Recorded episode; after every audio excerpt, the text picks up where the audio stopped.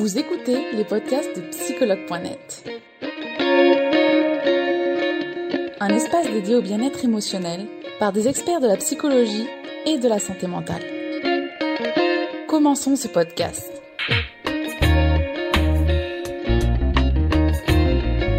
Bonjour Cindy. Bonjour Charlotte.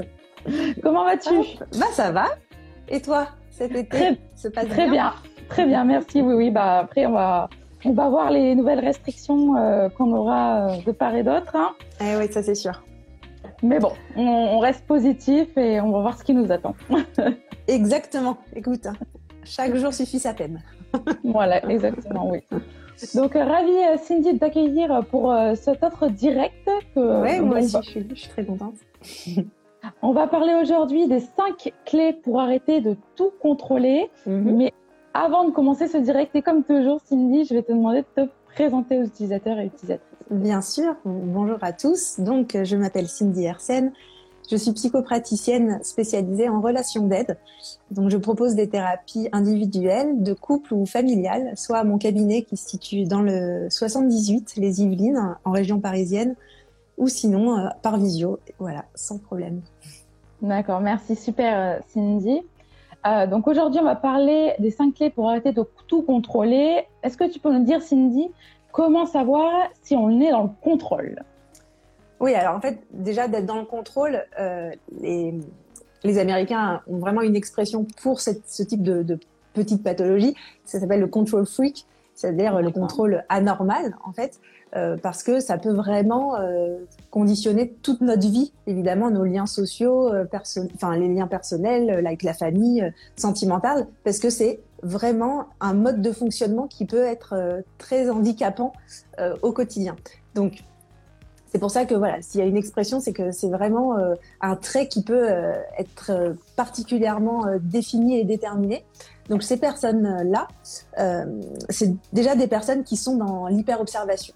Donc toujours à tout observer euh, dans tous les sens, c'est-à-dire euh, que ce soit le, le non-verbal, le verbal, les expressions, les intonations, le regard, euh, le comportement. Voilà. Donc ce sont des personnes dans une hyper-observation euh, et donc qui sont assez euh, crispés, toujours un petit peu tendus, euh, une pression en fait en eux euh, corporelle.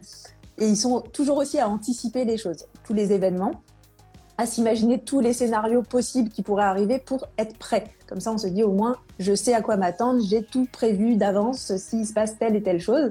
Donc c'est des Mais personnes, exactement. Mais en fait, ce sont des personnes qui du coup euh, euh, sont dans le mental plus plus plus quoi. C'est-à-dire qu'ils sont toujours dans le cérébral à réfléchir, à, à cogiter à fond. Euh, tu vois, c'est souvent des personnes qui euh, qui vont me qui vont donner des phrases telles que euh, ah bah, je suis obligée d'être comme ça, sinon euh, personne pourrait le faire à ma place. Voilà, donc je suis obligée d'être à ce point-là. Ou euh, il faut des personnes comme moi, sinon euh, avec le nombre d'incompétents, personne, enfin ça n'avancerait pas. Euh, voilà, ou qu'est-ce que j'ai pu entendre aussi? Ah bah sans moi les choses s'écrouleraient. C'est-à-dire que voilà, sans la, la vision de cette personne, sans le fait qu'elle pense à tout, bah, les autres pourraient plus vivre en fait. Ça, ça ne marcherait plus. Donc, La personne ici, elle se sent indispensable finalement? Ouais, elle se sent indispensable pour que les choses tournent bien, en fait, enfin, selon sa vision des choses, évidemment. Donc, euh, c'est- et c'est vrai que on observe beaucoup de femmes euh, dans, dans ce contrôle lié à tout ce qui est euh, vie perso. Donc, si elles, elles, elles pensent pas à tout, elles anticipent pas de tout, ben voilà, que le, le mari, les enfants ou les personnes autour euh, ne peuvent pas gérer. Et puis les, les hommes, ça se voit évidemment beaucoup plus au travail. Euh, alors, une- on n'en fait pas une généralité évidemment, mais voilà, c'est ce qu'on peut percevoir, c'est ça. C'est-à-dire que les hommes, ça va être plutôt le problème de, de faire confiance, de déléguer aux autres euh, et de devoir euh, gérer vraiment méthodiquement tout ce qu'ils ont envie de faire, programmer tout euh, pour gérer plutôt leur côté business et les femmes côté perso. Donc ça, c'est un peu les, voilà, les, deux points qu'on peut observer. Et donc, ce sont des personnes qui vont avoir une fâcheuse tendance à corriger les autres très rapidement. C'est-à-dire, euh, dès qu'on fait une faute euh, d'orthographe ou de, de- de conjugaison ou quoi, ils vont très vite euh, pouvoir pointer le doigt dessus. Ils vont Mais un avoir peu aussi- monsieur, je sais tout, ou madame, je sais Exactement. tout. Et ça, c'est le côté désagréable de, de, l'hyper contrôlant. Donc il y a ça et puis il y a le côté je veux jamais avoir tort. Je peux pas avoir tort parce que je détiens la vérité absolue un petit peu. Donc évidemment il y a plusieurs degrés de, personnes contrôlant, mais il y en a voilà qui sont vraiment comme ça. Et donc c'est on peut pas bah, on peut pas discuter avec eux clairement parce que forcément c'est leur point de vue qui est le bon et donc ils peuvent pas se remettre en question. Ils refusent d'avoir tort, donc ils ont le jugement facile, la critique facile hein, face aux autres. D'ailleurs, ce sont des personnes qui, en voiture, sont exécrables, parce que forcément, c'est les autres qui conduisent mal, c'est les autres qui vont créer les bouchons. Donc, euh, ils peuvent vite euh, s'énerver au volant et, euh, être, et être très insultants. Donc, voilà. En tout cas, ce sont des personnes qui n'arrivent pas, de manière générale, à déléguer, ça c'est clair.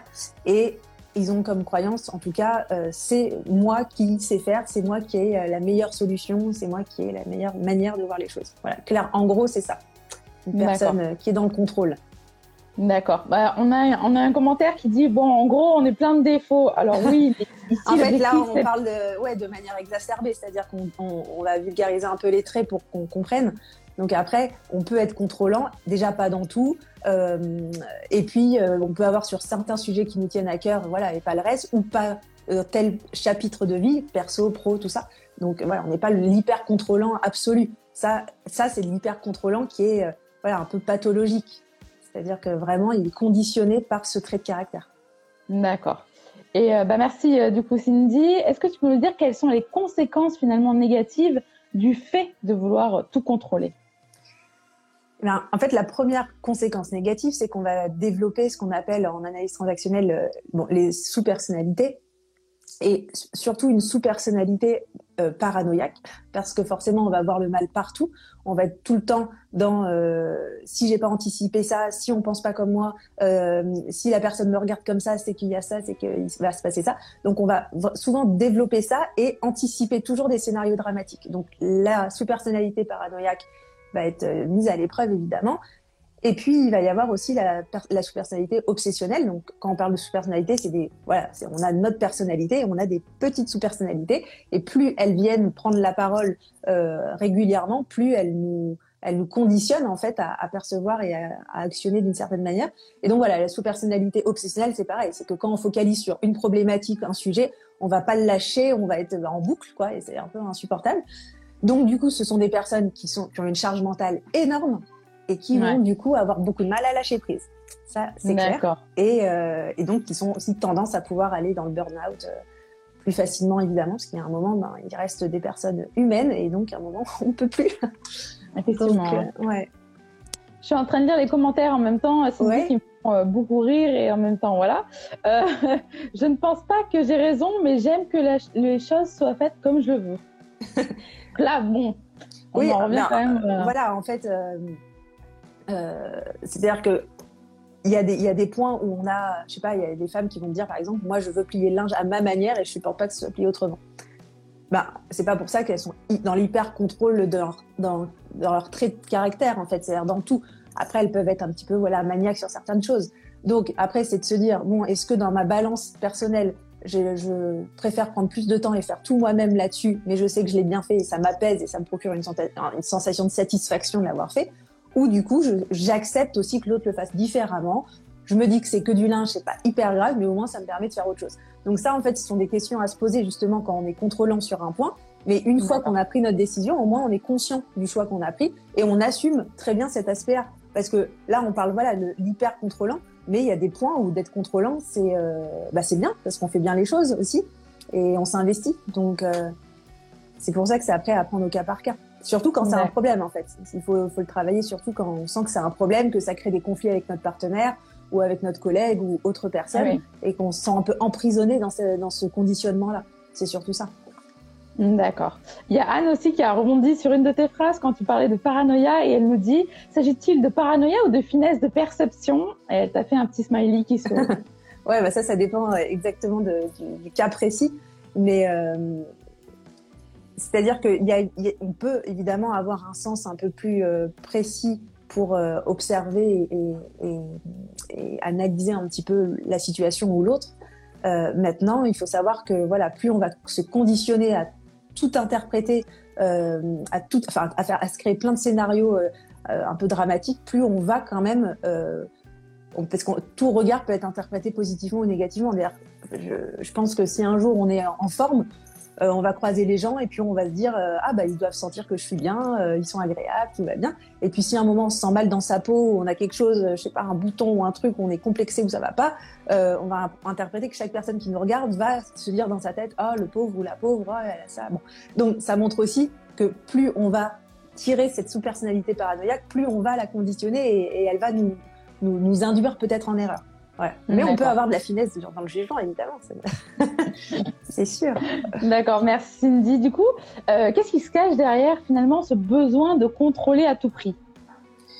Alors, en fait, dans, dans ce besoin-là, c'est un manque de confiance en soi, mais qui est profond. C'est-à-dire que dans ce qu'on va montrer en apparence, eh ben, ce sont des personnes hyper sûres d'elles, vu qu'elles détiennent la vérité, qu'elles eh oui. Euh, voilà. Donc ça, là-dessus, ça c'est sûr. Mais si on creuse un peu plus, euh, ce sont vraiment des personnes qui ont un réel manque de confiance. C'est parce qu'en en fait, elles ne s'acceptent pas telles qu'elles sont dans leur généralité. Elles vont s'accepter parce que elles, peuvent cocher des cases en disant là je suis fière parce que j'ai fait ça, ça je suis, je suis allée au bout de ça, euh, là voilà. Donc c'est aussi un manque profond de confiance en soi, mais qui est pas un manque de, c'est pas voilà une confiance qui est, euh, qui, est, dissimulée, alors que les gens à première vue comme ça on pourrait se dire ah, la personne elle assure, elle est hyper hyper bien dans ses bottes. Donc euh, c'est ça. Et puis un manque de confiance en l'autre. Et c'est surtout ça, c'est-à-dire que forcément, on va se dire si l'autre fait moins bien ou si moi je le fais pas, l'autre il peut au dernier moment me faire faux bon ou euh, et ainsi de suite. Et là, on revient sur la blessure, euh, tu sais, dans les blessures de l'enfance qu'on avait fait comme sujet il y a, il y a plusieurs mois de ça. Là, on revient précisément sur la blessure de trahison. Et la blessure de trahison a pour masque le masque du contrôlant. Et donc, pourquoi? Parce que justement, la personne ne veut pas se montrer vulnérable et euh, a pour croyance généralement de se dire je veux compter que sur moi-même. Euh, et donc, si je me sens, je me montre faible ou fragile, euh, on peut me la faire à l'envers, en gros, voilà. Euh, on, peut me manquer de respect, on peut m'entuber, on peut tout ça. Et donc, euh, c'est cet hyper contrôle qui va être la carapace pour être sûr de pas de pas se sentir ou paraître faible. Et donc, c'est pour ça qu'ils sont assez, ce sont des personnes assez assez rigides, avec une tension qui est, souvent là. Et puis voilà, donc ça c'est lié vraiment aussi à la blessure de trahison et c'est pour ça qu'on va souvent travailler avec ces personnes-là, leur enfance liée vraiment cette blessure et toutes les croyances qui vont derrière euh, et donc les injonctions aussi des parents, tout ça. Bon là, on va recreuser plus précisément là-dessus. Et puis, euh, puis ce sont des personnes derrière qui sont euh, perfectionnistes généralement, évidemment, avec ce perfectionnisme. Mais là aussi, on avait fait un direct sur ça et on avait vraiment parlé de la différence entre le perfectionnisme dit modéré et exacerbé. Et ben voilà, c'est-à-dire que là, c'est exactement ça. Ce sont des personnes qui vont développer un perfectionnisme exacerbé pour se protéger et se rassurer à travers ça, alors que euh, au fond, il, suffit juste de le travailler dans cette modération pour euh, être plus équilibré et plus plus cool en fait, euh, tout simplement.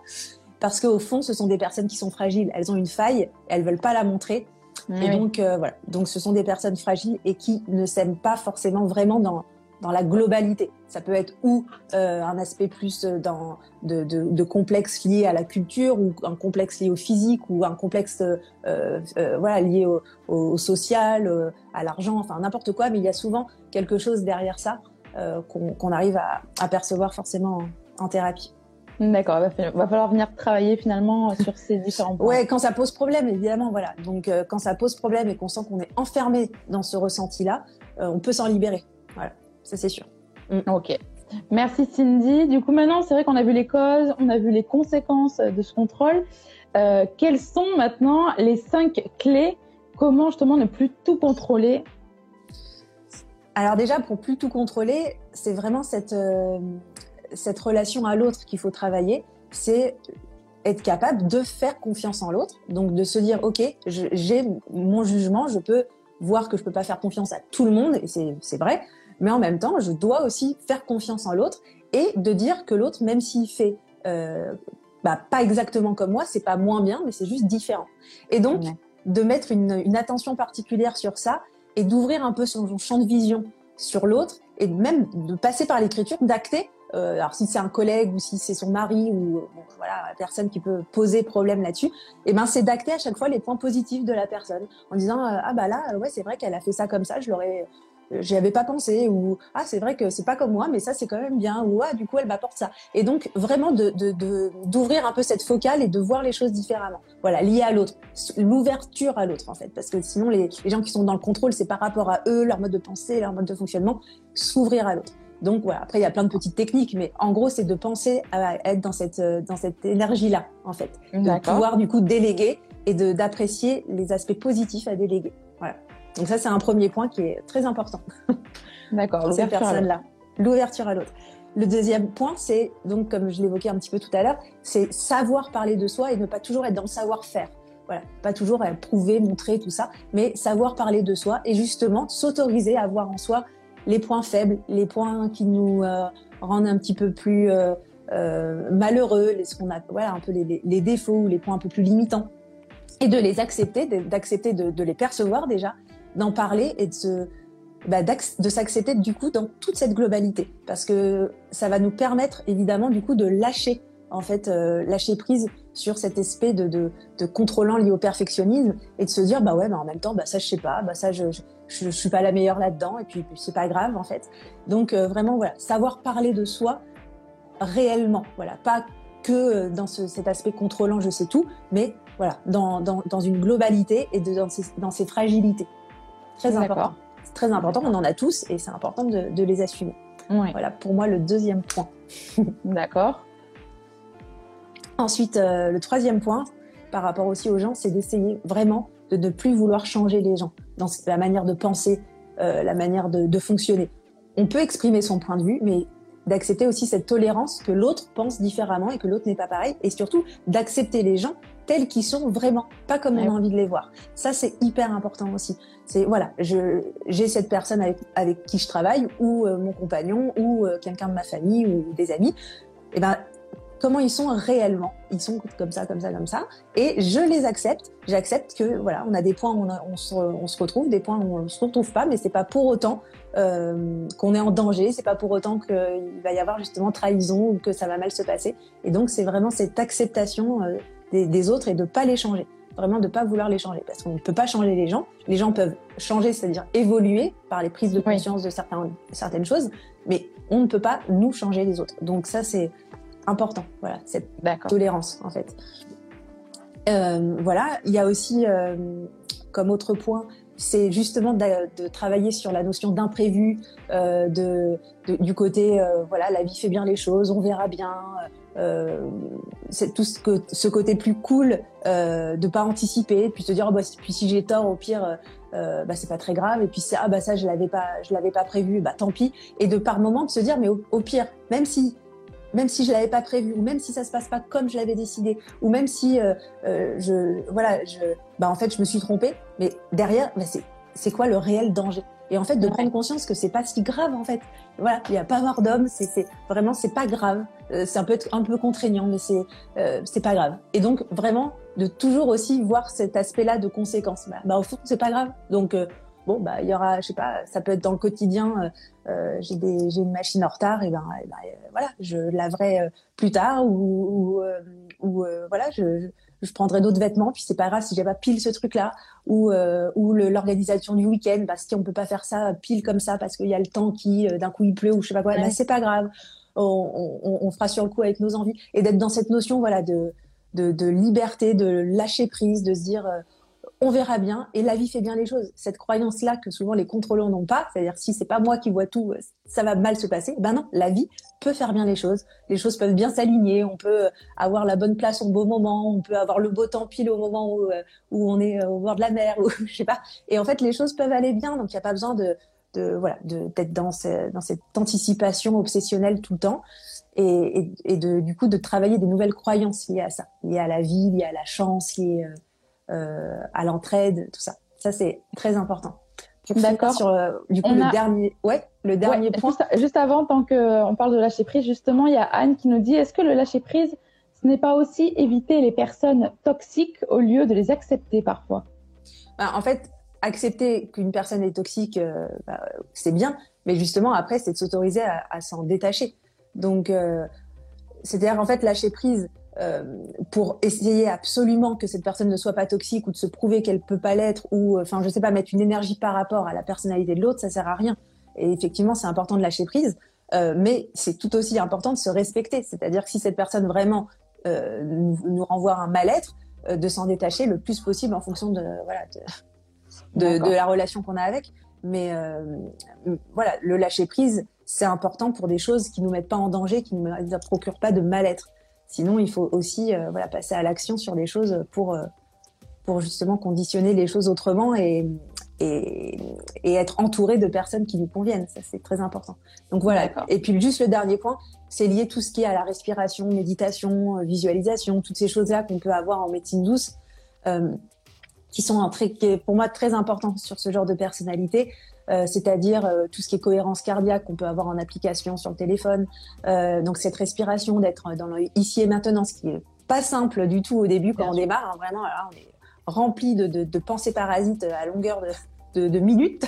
C'est très compliqué. Mais voilà, c'est d'être dans ce travail-là et, et, de visualisation, c'est-à-dire de, de, de, se dire, voilà, cet événement-là ou cette situation, elle va, elle va bien se passer, je trouverai la solution au bon moment, il y, aura il y a toujours une solution. Il y a, voilà, bon, d'être toujours dans ce, dans, dans ce ressenti-là. Donc, on peut être accompagné avec un thérapeute pour ça ou le faire seul ou par des audios.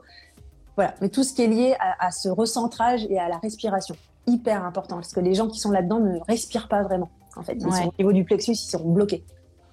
D'accord. Et eux-mêmes le remarquent ou pas? Euh, Oui, ils peuvent le remarquer parce que souvent, ce sont des gens qui ont besoin de faire et ils soufflent. ils soufflent très souvent parce qu'en fait, ils, ne se respectent pas sur cette notion-là de, respiration et de détente corporelle. Donc, euh, c'est vrai que même s'ils le verbalisent pas tout de suite, euh, très très facilement, quand on l'évoque, ils le disent ah oui, c'est complètement moi. c'est vrai que je respire pas. Je prends pas le temps, j'ai pas le temps. D'accord. Et eh ben merci Cindy pour euh, ces cinq clés. J'espère que ça va aider les utilisateurs et utilisatrices. Ah oui, on, parle toujours de manière large parce que voilà, c'est pour euh, bah voilà pour parler d'un sujet. Après, chaque personne c'est un cas par cas. C'est tout est à différentes échelles, différentes ampleurs. Donc euh, bon, après. Hmm. D'accord. Merci Cindy. On va regarder ensemble maintenant les questions qui ont été posées depuis ce matin sur le sujet. Alors.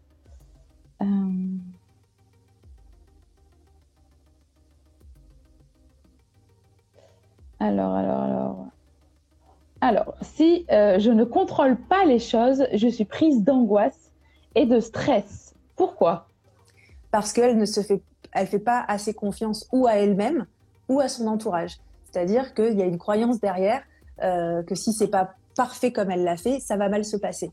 Et donc, euh, ça renvoie à la petite fille intérieure généralement qui a été conditionné, donc ça c'est sa vie, son passé, mais qui a été conditionné par des injonctions, donc soit verbales, soit non verbales, donc soit vraiment dites, soit ressenties par un parent ou les, parents. Et, euh, et, du coup, c'est la petite fille qui a un problème d'ego, c'est-à-dire qu'elle est fragile, elle est, et, et donc l'ego n'a pas été bien bien nourri, et donc si elle ne peut pas se rassurer à travers ce mode de fonctionnement qui est de bien faire comme elle l'a décidé, ça veut dire que derrière il y a danger tel qu'il soit. Donc ça dépend d'elle de, et de sa vie, de son parcours, mais voilà. En tout cas, on est complètement conditionné par une croyance limitante. Là. Mm. D'accord. Merci beaucoup, Cindy, pour cette réponse. Euh, mm, mm. Alors, je n'arrive pas à arrêter de penser. Mon cerveau est constamment en hypervigilance. Comment, qu'est-ce qu'elle peut faire ici? C'est pour ça. Ben, déjà, voilà, ce, travail lié à la relaxation il faut qu'elle trouve, il y a plein d'outils différents, euh, que ce soit par euh, sophro, que ce soit par méditation, par euh, yoga, par voilà tout ce qui est cohérence cardiaque, tout ça. Mais en fait, il faut redescendre dans le corps. C'est-à-dire que toute l'énergie au niveau de la tête, même l'acupuncture peut faire du bien pour l'aspect chakra et faire circuler l'énergie, parce que c'est comme ça qu'on arrive vraiment au burn-out. Hein. c'est qu'à un moment, ça explose. On en a trop dans la tête. Donc, c'est vraiment faire circuler et être dans le corps. Donc, peut-être même une activité physique. Euh, ça peut même être aussi le théâtre. Enfin, toutes ces choses-là qui font que on est plus dans le corps, plus dans le dans ce ressenti et pas tout le temps en train d'analyser, de réfléchir et tout ça. Donc, il faut que ça circule. Voilà. Donc, c'est des choses qui sont ancrées. Il faut aller travailler les choses qui nous ancrent au sol. Donc, par le yoga, par le théâtre, par euh, voilà, par euh, de la sophro, des choses comme ça avec des visualisations qui qu'on nous fait travailler. Euh, voilà. Mais en, tout cas, clairement, il faut aller dans le corps. Ça, c'est important. Et puis sinon, si elle, rumine beaucoup, passer par l'écriture, lister tout ce qui lui prend la tête, clairement, et puis se dire, mettre un ordre de priorité. Est-ce que ça, c'est vraiment urgent? Si oui, bah, je le fais tout de suite. Est-ce que ça, bah, je le mets dans mon planning vendredi? D'organiser les choses pour plus que ça soit voilà, un effet comme ça, brouillard, où il y a tout qui est mélangé et qui est un, peu insupportable. D'accord. Merci Cindy. On avait une autre question qui était un peu redondante avec ce qu'on avait déjà vu. pourquoi ce besoin de contrôler? Donc, tu nous as rappelé qu'il y avait quand même des, causes, mais euh, que finalement, c'était quand même assez euh, spécifique à chaque personne. Ouais, c'est spécifique parce que voilà, il y en a, c'est vraiment, ils fonctionnent comme ça pour tout et avec tout le monde dans toute situation. Il y en a, c'est sur un chapitre en particulier. Donc, en tout cas, le besoin de tout contrôler, c'est un effet de rassurance. C'est pour se rassurer, clairement. Voilà, c'est pour se rassurer, pour être fier de soi. C'est pour ça que ça nourrit l'ego à travers ça, parce que derrière, il y a la satisfaction et donc on est euh, bah, fier de soi. Et après, bon, voilà, derrière, il y a, y a, toutes les autres choses liées aux croyances, liées aux blessures de trahison et, et, à tout ça. Mais c'est un moyen de réassurance. Mm. D'accord. On a une autre question directement en ligne. J'ai vu que ça avait aux parents. Comment se comporter avec un parent qui veut tout contrôler par son perfectionnisme? Alors, ça dépend si on vit avec le parent, euh, quel âge on a. Enfin, bon, voilà, j'ai pas toutes les réponses. Euh, en fait, la, seule chose, c'est de pas nourrir euh, le perfectionnisme du parent en, répondant toujours dans son sens. C'est-à-dire à chaque fois de le renvoyer à ses propres, sa propre manière de faire, c'est-à-dire tu es bah, perfectionniste, tu vois ça comme ça, bah, je, je l'entends, je l'accepte, mais il faut que tu acceptes que je suis différent. Et c'est pour ça que je revenais sur ces points clés là pour s'en libérer, c'est d'être tolérant et d'accepter l'autre tel qu'il est. Et donc de de dire à, son parent, euh, voilà, il faut que, enfin, je suis pas que ton ton prolongement, euh, je suis moi euh, avec mes traits de personnalité, mes traits de caractère et ma vision des choses. Et donc c'est important que tu m'acceptes. Si tu m'acceptes pas comme ça et que je suis, voilà, et, que pour toi tu m'acceptes uniquement si je fais tout ce que tu souhaites que je fasse, c'est bah, du coup c'est pas un amour inconditionnel. Donc c'est aux parents de se remettre en question, clairement, et de vraiment distinguer ça. Il faut vraiment se protéger de ça et, de se le répéter pour pas que ça nous fragilise, parce que c'est dur quand ça vient d'un parent. D'accord, effectivement. Mm. On a beaucoup de questions qui reviennent à la rumination, l'overthinking, donc il y a déjà plus ou moins euh, euh, répondu. Comment arrêter de ruminer, euh, comment mm. arrêter de trop penser? Est-ce que je regarde s'il y a encore des questions en, ligne au cours de la journée? Je ne sais pas si ça, ça va te parler, la kinésiophobie et les tocs associés. La kinésiophobie? Oui. La meilleure solution est la TCC, les thérapies comportementales et Je vois pas le lien. Je ne sais pas si toi tu le vois. Non, euh, non je vois pas le lien. Désolée. On va, en passer à une autre. Euh, Alors là, on a une question très personnelle de Jay. Comment lâcher prise sur un désir d'enfant sans avoir l'impression de ne pas tout essayer pour être enceinte? Euh, donc là, si c'est une personne qui souhaite avoir un enfant euh, et qui, qui, est obsédée par ça, c'est ça, en fait? Exactement, oui. Euh, ce qui est important, parce que c'est vrai qu'on a souvent, on entend, et ce qui est vrai, les personnes qui, qui disent oh, bon, on verra bien quand ça arrivera, et puis elles tombent enceintes tout de suite, et puis celles qui, qui veulent que ça, elles prennent des mois avant. Bien sûr. et c'est vrai que c'est rageant. donc, je pense que ce qui est important, c'est déjà de faire le tour sur tout ce qu'on peut mettre en place pour faciliter le fait de, de, de concevoir. Donc, euh, ce soit, euh, euh, voilà, déjà l'acupuncture, ça peut marcher très bien. Il y a d'autres médecines douces qui peuvent, qui peuvent bien marcher pour faire, pour stimuler. Il y a des, il y a des choses naturelles à prendre en complément. Euh, bon, voilà, il y a tout cet aspect-là qu'on met en place et on se dit, je, je, je fais tout pour, euh, même l'homéopathie. il peut y avoir plein de choses. Je fais tout pour, pour, pour mettre toutes les chances de mon côté. Mais après, de toute façon, il faut revenir sur le, le aussi le, le, sens pur de d'être avec l'autre. C'est-à-dire que euh, là, je parle des rapports sexuels parce que c'est vrai qu'après, on peut être très vite conditionné à faire à, faire l'amour uniquement pour avoir un enfant et pas pas par envie de l'autre. Donc c'est vrai que c'est important, euh, même si on regarde évidemment nos cycles, le moment d'ovulation, mais de revenir sur vraiment si je suis avec l'autre, pourquoi je suis avec l'autre et pour le couple, c'est-à-dire vraiment de revenir sur le sens de ce couple et pourquoi je suis avec l'autre et de ressentir vraiment dans, les baisers, dans le contact, dans les caresses, euh, tout ce plaisir-là et de revenir sur ça. Parce que à la base, si on a eu envie d'un enfant, c'est parce qu'on aime l'autre et qu'on a envie d'être avec l'autre et, on veut avoir notre, notre mini-nous, quoi. Mais c'est par rapport au couple. Et donc, euh, de revenir sur, sur cette notion-là qu'on perd, en fait, par l'obsession. Donc, euh, on met en place autour, voilà, les choses pour être, pour pas avoir de regrets. Mais quand on est dans l'acte, quand on est avec l'autre, on refusionne vraiment pour les bonnes raisons, en fait, de, de, de, de base. Et ça, c'est aussi très important. Sinon, cet aspect mécanique, euh, c'est vrai que bon, il y, y, a des choses qu'on ne maîtrise pas et qui font que ça, ça coince encore plus. Mm. D'accord. Merci Cindy d'avoir essayé de répondre à cette question euh, qui n'était pas évidente. Euh, on va en faire une dernière. Du week-end à mon avenir, je veux tout contrôler et mes proches euh, en souffrent aussi. Du coup, comment faire? C'est pour ça, bon là, ce qui est compliqué, c'est que je ne sais pas voilà, qu'est-ce qui contrôle et comment ça se passe précisément, donc c'est très vaste. Mais voilà, on revient sur ça. C'est-à-dire que là, c'est un contrôle exacerbé qui handicape euh, le lien social, qui handicape le, relationnel. Euh, et donc, euh, comme je disais, c'était déjà de déléguer et de d'acter, même de l'écrire, les points positifs déjà au fait d'avoir délégué et comment l'autre a fonctionné, comment l'autre s'y est pris. Et plus on va le faire, bah, plus du coup, voilà, on va pouvoir être en cohésion familiale ou, ou, sociale et puis et puis pouvoir voilà être dans, dans, cette notion de partage en fait. Parce que c'est vrai qu'un contrôlant qui contrôle surtout, c'est très très vite handicapant. On part avec lui en vacances, c'est compliqué. Hein. c'est lui qui doit couper les légumes comme ça, et puis il décide que ça, on va à la plage avant d'aller là parce que c'est plus simple que je sais pas quoi, parce que là il y a les bouchons, parce que truc, et la personne contrôle tout, anticipe tout, et on n'a plus aucun mode de, de, de, de, communication en fait, d'échange. C'est très compliqué. Donc il faut aussi se dire, ok, on verra bien. On peut, les... bon bah toi, moi je m'occupe de ça, toi tu t'occupes de ça, et puis même si c'est pas fait comme je l'avais pensé, est-ce que c'est grave? Non, c'est pas grave. Si là finalement, bah on n'a pas optimisé, on a perdu une heure parce qu'on a fait ça comme ça, est-ce que là c'est vraiment, c'est, c'est, bah non, c'est pas grave. Donc cette notion de gravité doit toujours être remis en question. On doit se dire, bah non, en fait, c'est pas grave. En fait, ça nous a permis de passer un bon moment, même dans les bouchons, on a rigolé, on a, on a écouté de la musique. Enfin bon, je donne n'importe quel exemple, mais c'est pour à chaque fois euh, remettre les choses à juste place parce que les, les contrôlants s'en font une montagne de tout. Alors que si on prend point par point, et c'est ce qu'on fait en thérapie, hein, on, on, prend point par point de, du quotidien de la personne sur des choses comme ça problématiques, et, et, et on redéfinit, on reprogramme un peu euh, le, le, jugement de valeur et les croyances euh, liées à ça, la notion de ce que c'est grave. très important. Et, ouais, très important. Eh ben, merci beaucoup Cindy d'avoir répondu déjà à toutes ces questions, aux miennes, à celles des utilisateurs et utilisatrices, et d'avoir répondu présente pour euh, ce direct. C'était toujours un plaisir, Charlotte.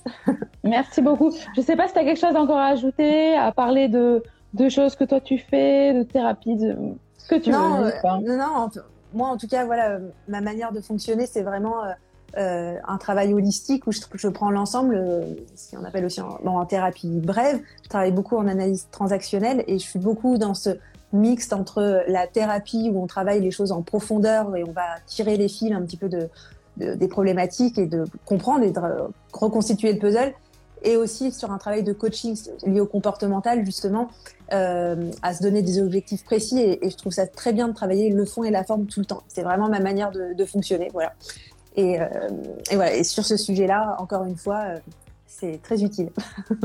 Mais merci voilà. Cindy, tu es utile au quotidien à, nous tous. bah écoute, tant mieux parce que je fais ça de tout mon cœur et, et j'adore mon métier. Et, et, ça, et ça se voit, et ça se voit. Donc merci beaucoup Cindy, au plaisir pour un prochain direct, tu le sais. Oui, et avec plaisir, on se verra à la rentrée sûrement. Ça sera super. D'accord, super. ok. À bientôt note. Charlotte. Merci. Belle journée à toi Cindy. Au revoir. Au revoir.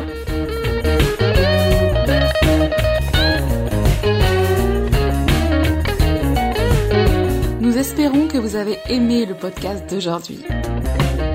Souvenez-vous que tous ces sujets sont disponibles sur notre site psychologue.net et que vous pouvez également voir la vidéo complète sur l'Instagram TV sur psychologue.net.